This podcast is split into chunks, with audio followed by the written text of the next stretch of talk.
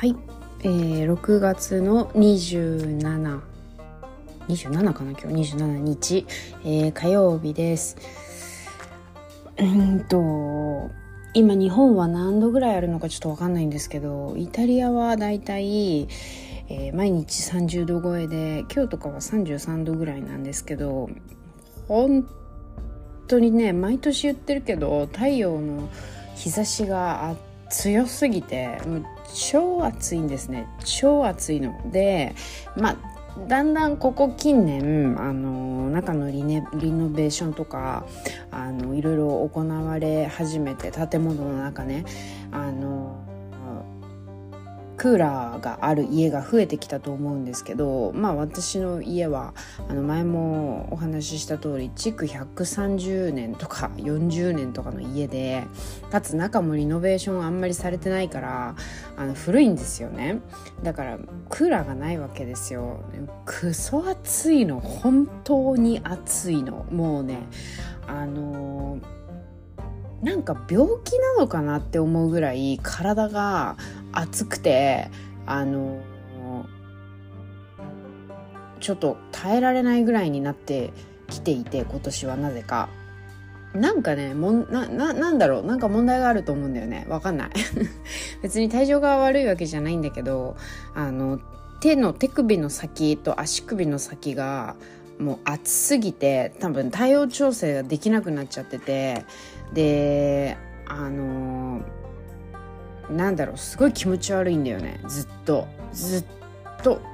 あの手足が熱いっていう状況になっててなんかまあ日本だったら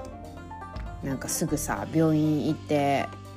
原因突き止めようとかすぐできるんだけどイタリアだとなんかこんな小さなことで病院なんか行くわけがないからなんかこうどうすればいいか分かんないんだよね正直。なんかすごいもうほんと暑すぎてさ気持ち悪いわけ。でも熱中症とかではないと思うんだけどは分かんないけどね。あのー、寝れないしなんかこうずっと冷水とかに使ってたいぐらい暑いわけ。あのなんだっけえビーチとか行くとさ太陽でその砂がすごいこう熱いことになってんじゃん。その上にずっといる感じ。その上を歩いてあっちあっちあちって歩いてる感じ。の状況なわけ。だからなんかちょっとね問題がねあると思うんだけどあの、わかんない。どどうすればいいのかもわかんないし、まあ、病院もこんなこんなことでイタリアに住んでる限りこんなことで病院なんか行けないしうんどうしようかなっていう感じぐらい今年はあの手足がめちゃくちゃ熱いっていうのに悩まされてるんだよね。うん。そうなぐらいミラノは暑いです。はい、で6月の終わりぐらいかな？にあのちょっとあの旅行に旅行っていうかなんだろうね3日たった3日なんですけど3日間だけあのちょっとバカンスに早めのバカンスに行ってきたんですね。でもちろん海にも入れて、あのとても良かったです。で行った場所っていうのが、あのえっ、ー、とチンクエテッレってあのイタリア好きな方は知ってるかと思うんですけど、あのミラノから電車で4時間34時間ぐらいで着くあのリグリアの方なんですけれどもあのジェノバの近くですね。ジェノベーゼのパスタのソースあるじゃないですか、ね、あの近くですね。の、えー、っとレーリチっていうところとポルトベネレっていうところに行ってきました。あの、すごい綺麗でしたね。海も綺麗だったし私基本的にイタリアの南の海しか入ったことないんですけどあのイタリアの南の海より綺麗な場所はないだろうと思ってる信じてるんです。で、まあそんなことないですよ。そんなことないけど、あの、本当にイタリアの南とかサルデニアとかの海ってマジでマジで綺麗なんですよ。だから、それぐらいと同じレベルぐらいの海は、まあ見習、イタリアの北にはないだろうって思ってるんですね。でもねあのわりかし綺麗な方だったと思いますあのすごい透き通ってるし海の色がちょっと違うかなっていう印象だったけどあの全然入れる入れるレベルってすごいどこ目線って感じなんですけど全然入れるしあの綺麗な海でしたあのロックビーチもあったのであの普通のビーチみたいに砂がこうまとわりついて煩わしいってこともなくて、えー、よかったですね。観光客の人もすごくたくさんいたかな、うん、あのイタリア国内の人も外国からの人たちもいっぱいいて。でやっぱりねあの観光客慣れしてるからさみんなニコニコ対応してくれるんだよね。優しいし。でみんな英語喋れるしさ。すごいあのいいね。やっぱりその観光地系の場所は。優しい。でミラノってさ、まあ、観光地の一個だとは思うけどやっぱりね人がね本当に怖いわけ。なんかもう何て言うんだろう。意地まあみんながみんなそうではないけど、まあ、意地悪か意地悪かじゃないじゃないかっていうと意地悪な方だと思うし英語喋れるかって言ったらまあ喋れない方だと思うしうんまあ、喋れる人が少ない？まあ、うん、どうなんだろう。私の意見だけどね。私いろんな人はミラノはやっぱり大都市でビジネスの街だから英語喋れる人多いとか言うけど全然私はそう思わない。みんなが喋れるとは思わない。あのよっぽど韓国の人の人とかの方が英語流暢だしさ中国人の人とかね。うんあの公共機関に行けば行くほど喋れる人が少なくなるね。ミラノ。まあイタリア、うん、そう。なんかこんなに世界的にファッションが有名だとかなんだとかって言うんだったらもうちょっと英語喋れるようになればって思うけどね。うん、っていう。まあ分かんない。もしかしたら喋れるけど喋れないふりしてんのかな。分かんないみたいな感じで意地悪されてんのかな。分かんないけど。まああのー、そんな印象です私的にはね。はい。でさなんか私ちょっと今機嫌悪いんだけどあのこの機嫌の悪い理由っていうのが、まあ、今日話したいことはこれじゃなかったんだけどもうどうしてもどうしても話したくて今から話すんですけどあのまたポステイタリアーネの話なんですけど郵便局ねの話なんですけど今日の朝朝お昼かお昼ぐらいにいつも行ってるね郵便局に行ったんですよ。であのそのパッパックっていうか何て言うんだっけ？えー、物を送る郵便か。郵便の窓口っていうのはだいたい2個窓口が開いてるんですね。であの郵便局の中の人たちって結構入れ替わり立ち替わりするんですよ。だからあの人によってすごい丁寧な人もいるし感じがいい人もいるしあのすごいこう知識があって有能な方もいればあのもうびっくりするぐらい無能な人がいるんですよ。無能で無礼であのどうやって今まで生きてきたんですかってぐらい失礼な人がいるんですよ。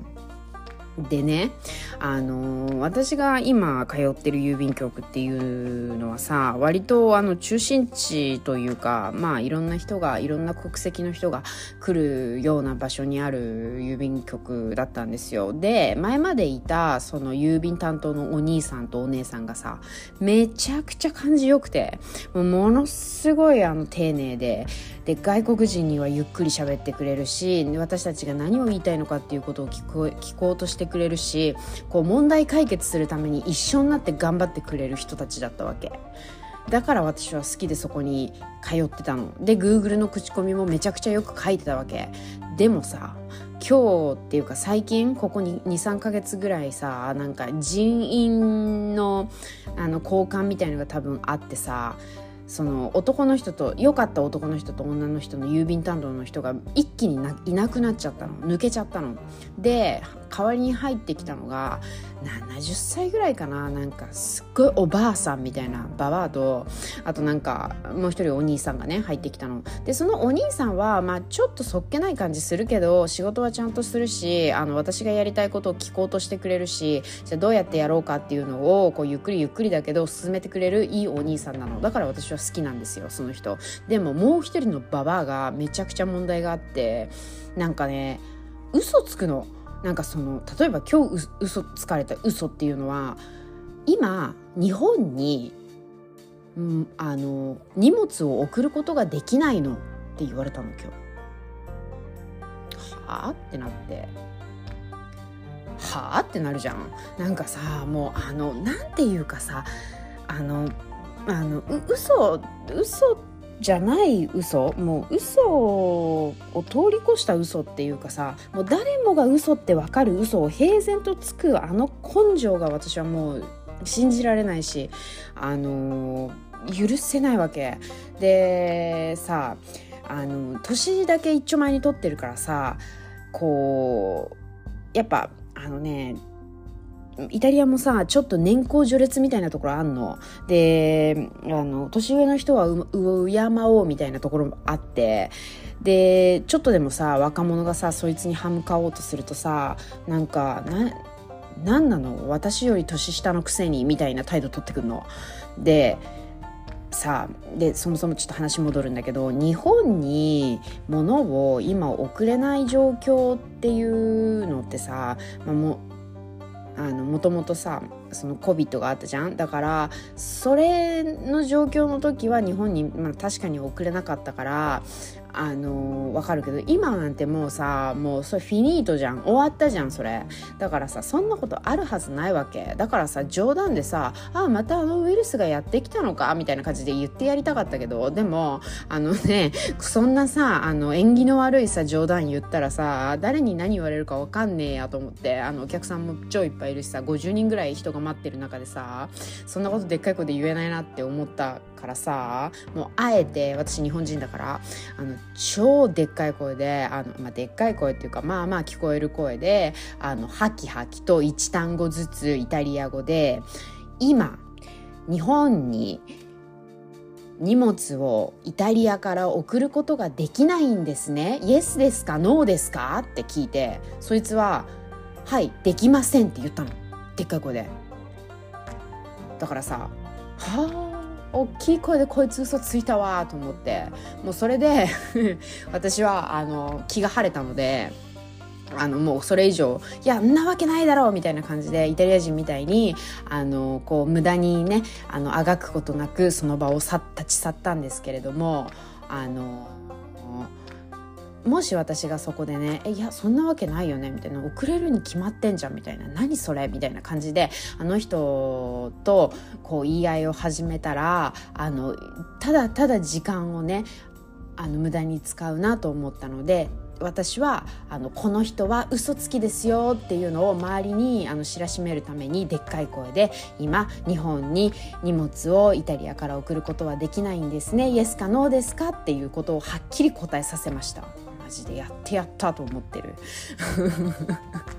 あのね本当にね私こんな性格じゃないの。あの基本的に多分私自分で言うことじゃないけどマジで温厚だしマジであの文句もほぼ言わないし本当に多分私超優しい人なの。でもあのああいうさんもう本当なんかもうわけわかんないぐらいあのムカつくイタリアの女の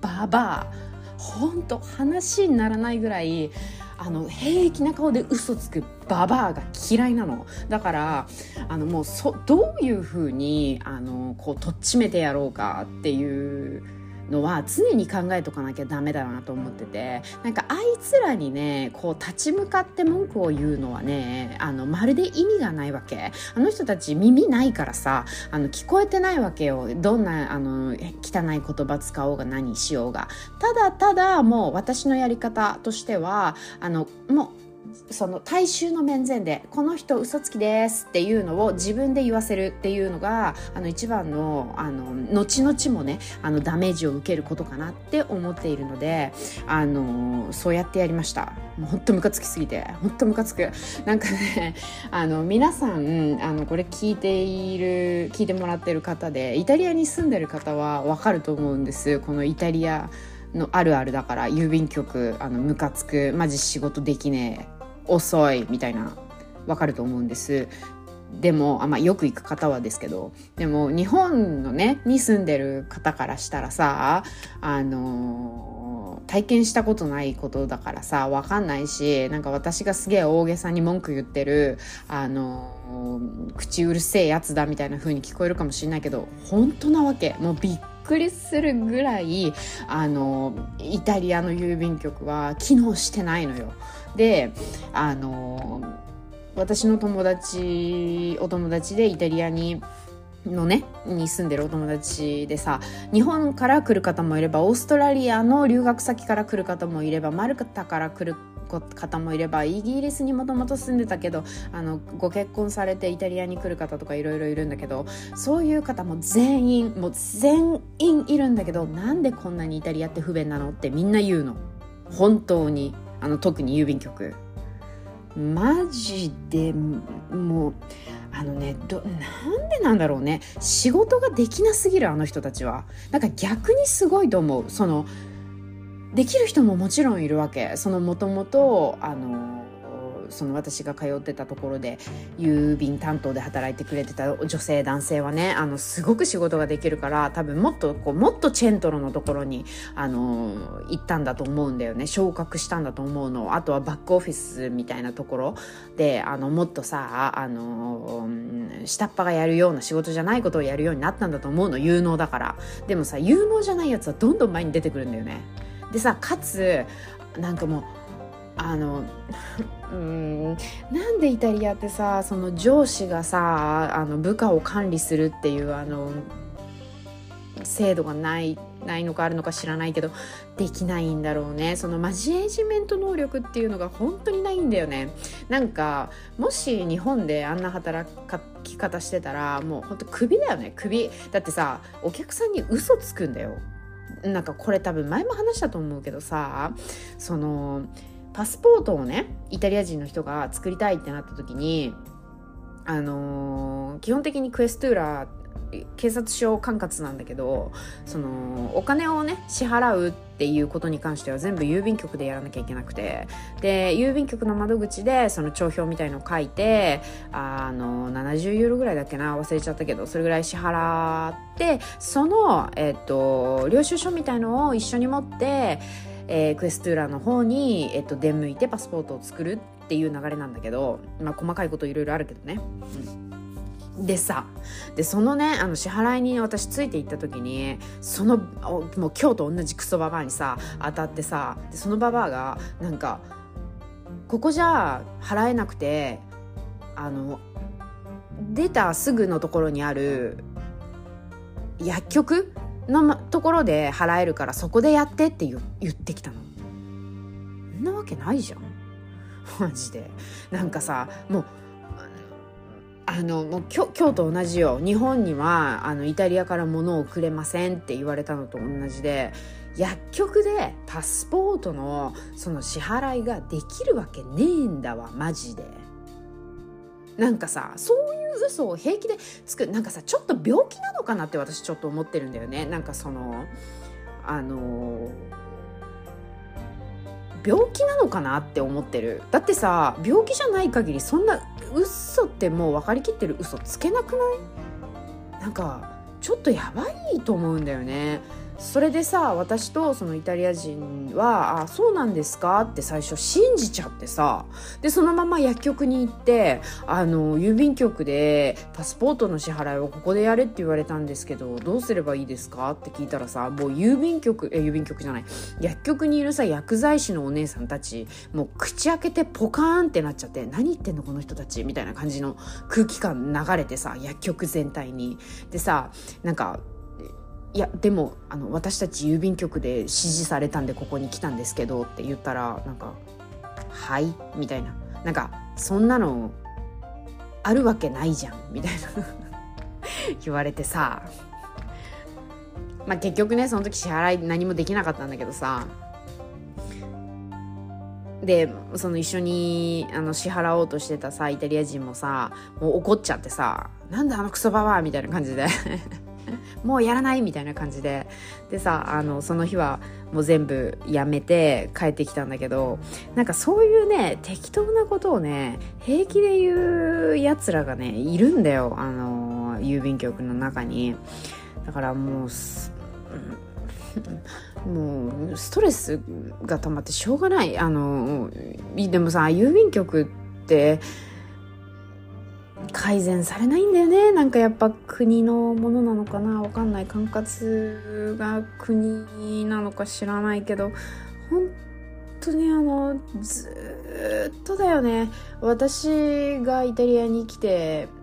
まあもう4年経ちますけど4年間何にも学ばない。何もこうスピードアップしないし。なんでなんだろう。本当に、でもうん。もうねこれはお国柄とか文化とかいう話じゃないよね。なんでこんなに仕事ができないんだろうって思うよね。本当に。それでいいってなっちゃってるところがまずおかしいよね。信じられない本当。って言って私がブチブチブチブチブチ切れながらあのー郵便局をねたらい回しにされてまあ大体今日も3時間ぐらい郵便局に時間を無駄遣いしましたよ。本当に。あのクソイタリア女がいなければ私は30分でこの仕事を終えていたのに。あいつのせいで違うもうこんなくっそ暑い中さ結構でかいめな荷物持ってさ違う郵便局まで歩いて行って。でもさ唯一の救いがその初めて行ったんだけどね他の郵便局にしょうがないからさそのババアが言うには「日本にはもう荷物送れないから」とかって言ってくるからさなんかそれそれ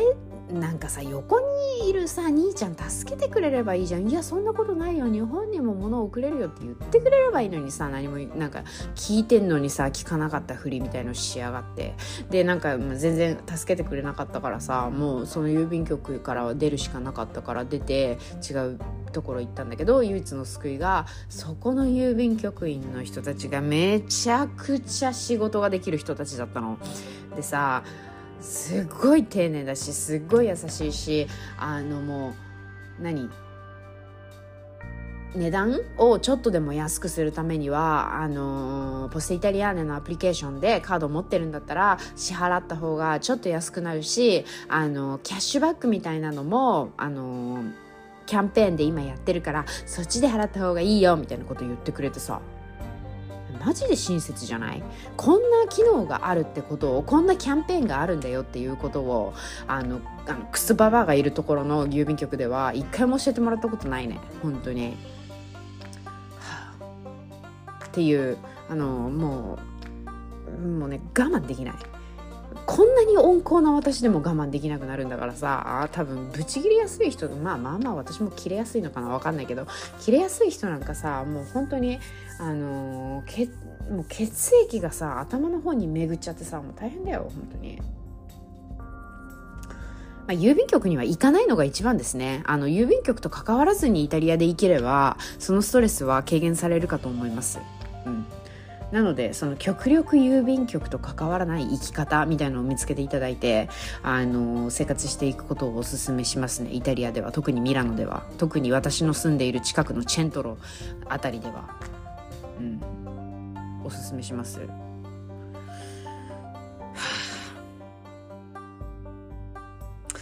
ムカつきすぎて疲れちゃったんだよね今日。そうですでなんか私ちょっとなんか話したかったことね考えてたんですけど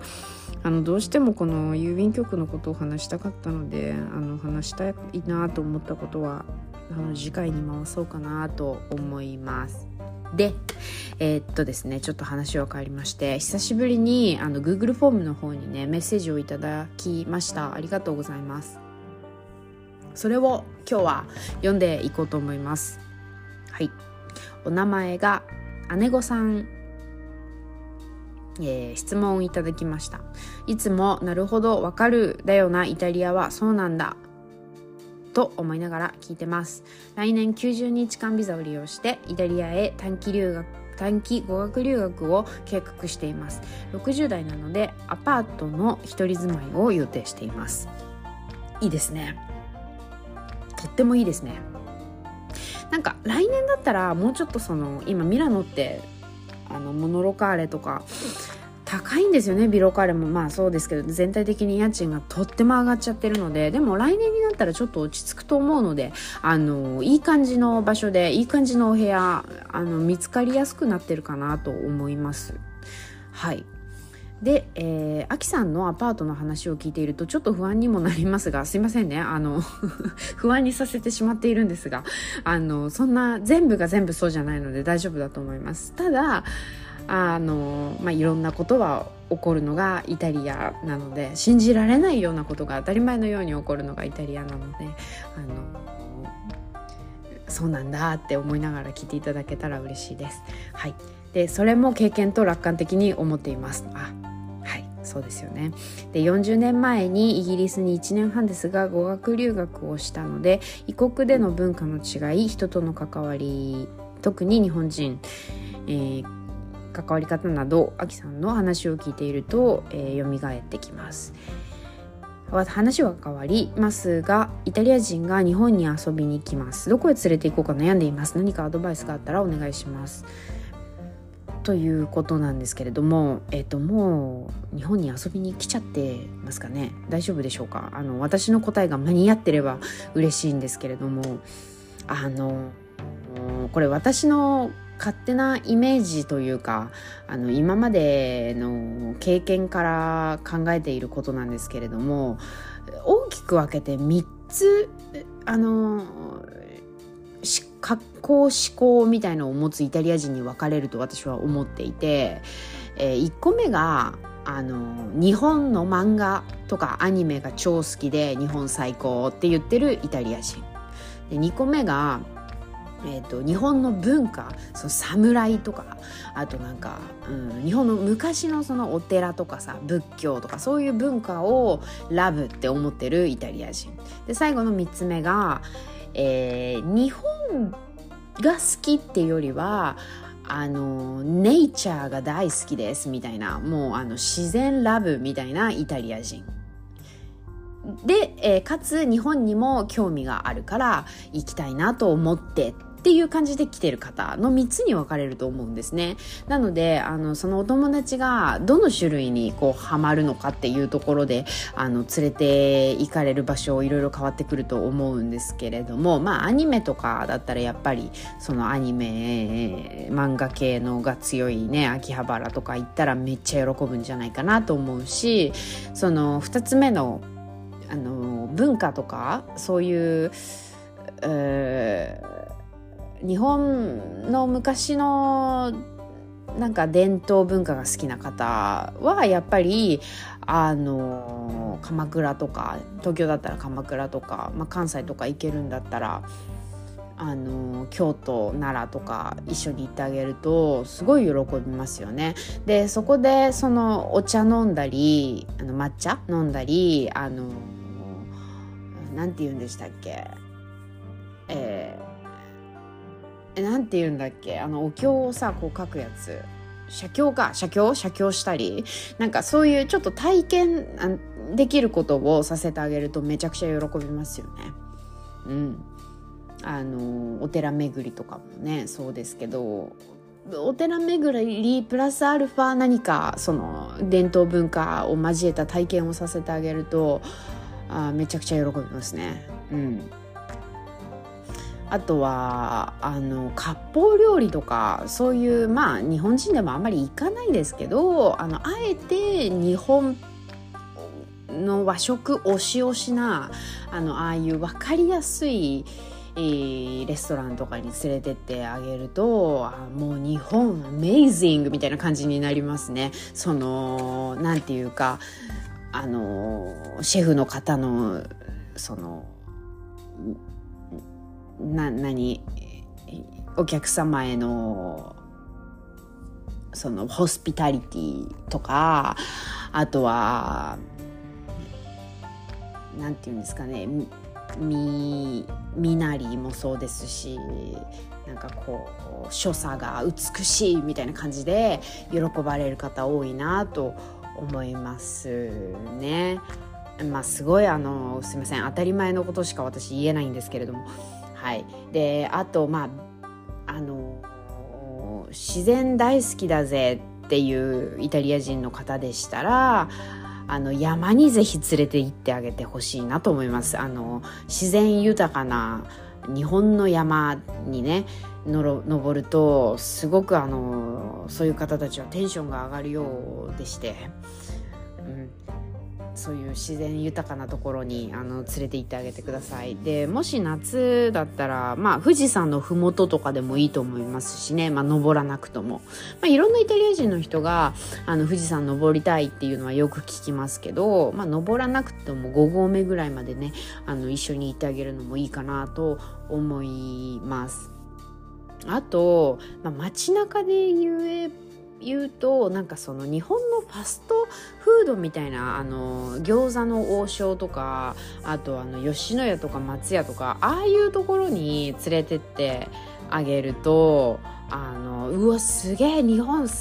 なんだこれみたいな感じで喜んでくれると思いますしあとラーメン屋とかもすごい喜ばれると思います。であのファストフードのところに連れて行くとあの喜ぶ理由っていうのが基本イタリア人ってすごくケチなんですよ。でまあ言い方がケチっていうと言い方悪いんですけどあのお金の使い方をよく考えている人たちなんですね。で例えば自分たちの健康とか自分たちにとってとってもこう大事な経験になるとかこう何て言うか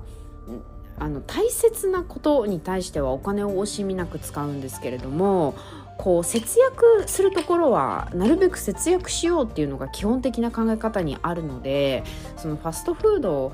のところに連れてってあげるとこんなに美味しくてこんなに綺麗なものがあのこの値段で食べれるのすごいね日本っていうリアクションになるんですね。なのであのまあファストフードばっかりは嫌ですけどその日本にしかないあの牛丼系だったりとかそういうファストフードに連れてってあげるのもいいかなと思います。回転寿司とかもね喜ぶと思いますよ。で特にミラノの人とかはそのお寿司をねミラノでその1皿2貫ぐらい乗ってるやつ食べると大体8ユーロから10ユーロぐらいするんですよ。もう信じられないぐらい高いんですね。なのでその回転寿司で1皿あの1ユーロ以下なんだよ。80セントぐらいなんだよ。とかって言いながら食べさせてあげるとめちゃくちゃ喜ぶと思います。そう。なんかね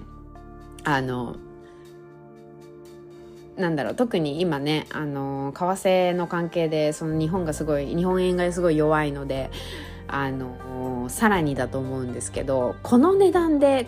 このサービスこの素晴らしいものが受け取れるんだ。日本すごいっていうその体験がイタリア人にとってすごく大きなインプレッションになるのであのそういうことを感じられるような場所に連れて行ってあげるといいんじゃないかなって思ったりします。うん、そうですね。あと何ですかね。あのドン・キホーテとか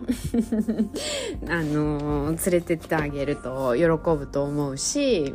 まあ物一個一個物を説明しなきゃいけないから大変だと思うんですけどなんかこうイタリアにはないびっくりするような便利なグッズとかを見せてあげるって説明してあげるとすごい喜ぶと思いますよ。あとは100均も多分喜びますね。特にあのイタリア人の主婦の方とかがあの100均に行くともう感激するようですね。あとはそうそうそう、えー、イタリア人のマンマとかがデパ地下に行くともう一生出てこれないらしいです。もう食べ物がいっぱいあるみたいな感じであのもう写真を端から端まで撮ってすごい感動してくれるっていうお話を聞いたことがあります。うん。そう。であとは何ですかね。うん。まあ、コンビニもいいと思いますしね、まあ、あのイタリアにはコンビニないので、うん、そう。なんかこう私たち日本人にとっては当たり前だけどなんかよく考えるとこれってすごいことなんだっていうことをイタリア人の人と一緒にいるとあの気づかされるんですね。そう。なぜならイタリアにはないものだからっていう、うん、のでなので何ですかねそういうそういう身近な部分で喜ばせてあげるのもいいかなと思いますね。私たち日本人にとっては当たり前のことなんだけどあのイタリアにないものが多すぎるので、うん、大抵のことは感動してくれると思うんですね。そう。例えばあの駅ビルとかあの駅のトイレ日本ってめちゃくちゃ綺麗じゃないですか。もうそれに対してもめちゃくちゃ喜ぶと思いますよ。駅にトイレがあるみたいなまずね。で駅のトイレでこんなに綺麗なのかみたいな。いい匂いするみたいな。イタリアのトイレはもうびっくりするほど汚いっていうかねなんかもうまず便座がないからね。あの中国式スタイルで常にするっていう感じなのが当たり前な世界なので、うん、もうどんなところに連れて行こうがもう楽しんでくれると思いますイタリア人の方は。うん、あとなんかこう日本、うん、で作られてる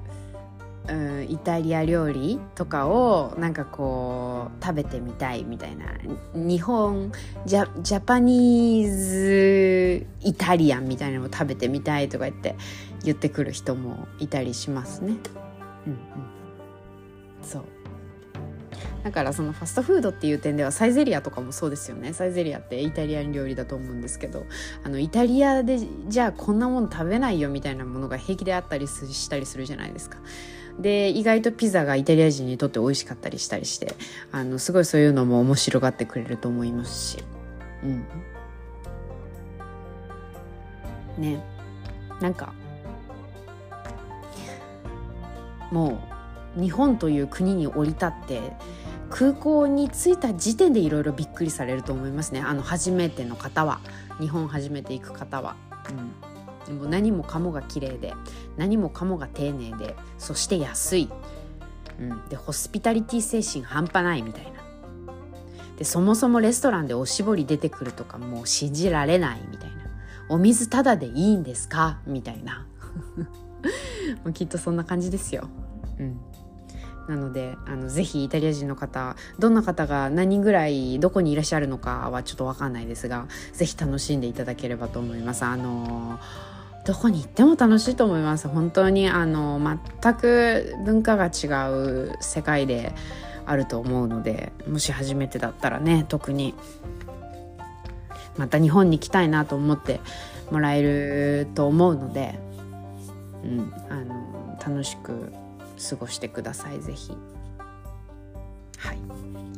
で最後メッセージを頂いておりまして、えー、北海道を持ってミラノに会いに行くのを楽しみにしていますということで、あの私のポッドキャストを聞いてくれているんだなっていうこの最後の一言であの感動しました。そうあの冬にもしねあの来られる場合は是非北海道を持ってあのいらしていただいた方があのイタリアの冬は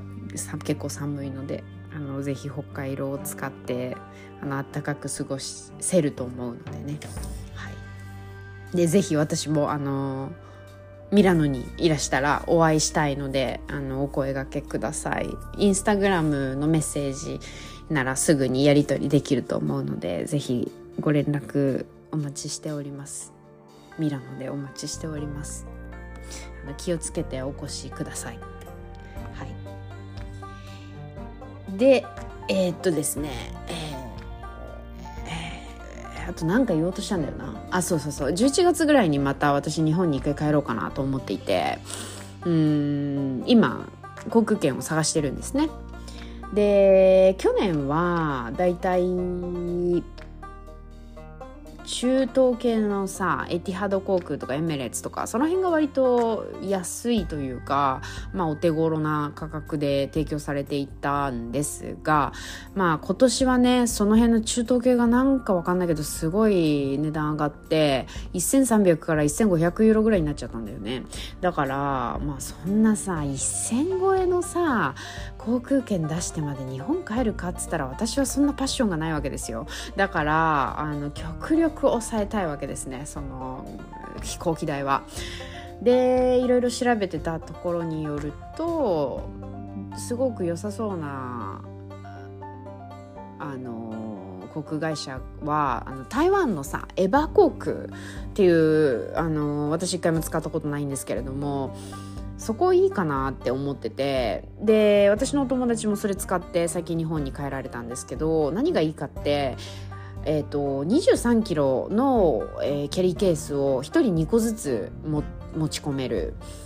っていうのとあとミラノからマルペンサーから台湾に一気に12時間飛んで台湾から、えー、台北かな？から東京にポンって帰れるっていうね。なんかこうちゃんと進んでる感。あのちゃんと12時間飛ぶのに意味がある感を感じられる、えー、フライトになると思うのであのそれはいいなって思っててというのも私去年エティハド使ったんですよっていう話したと思うんですけどエティハドの場合はあのアラブのまあちょっとよくわかんないけど国あの石油の国に1回降り立つんですけどそこまでマルペンサから6時間半かかるんですよ。でもそのアラブの国から東京まで12時間半かかるんですよ。何事って話なんです。なんかその地球のさ地球の地図こう見ててまあイタリアからその中東の国に行くのになんか進んでる気はするんだけどあの、まあ、ほとんど意味のない移動なんですね。あの、まあ、ロシアの上通れないからさ。そう。だから意味のない移動に6時間かけて体力使うのって本当に無駄だなって思ってて私的に。なのでだったらちゃんとマルペンサからフィューンってあの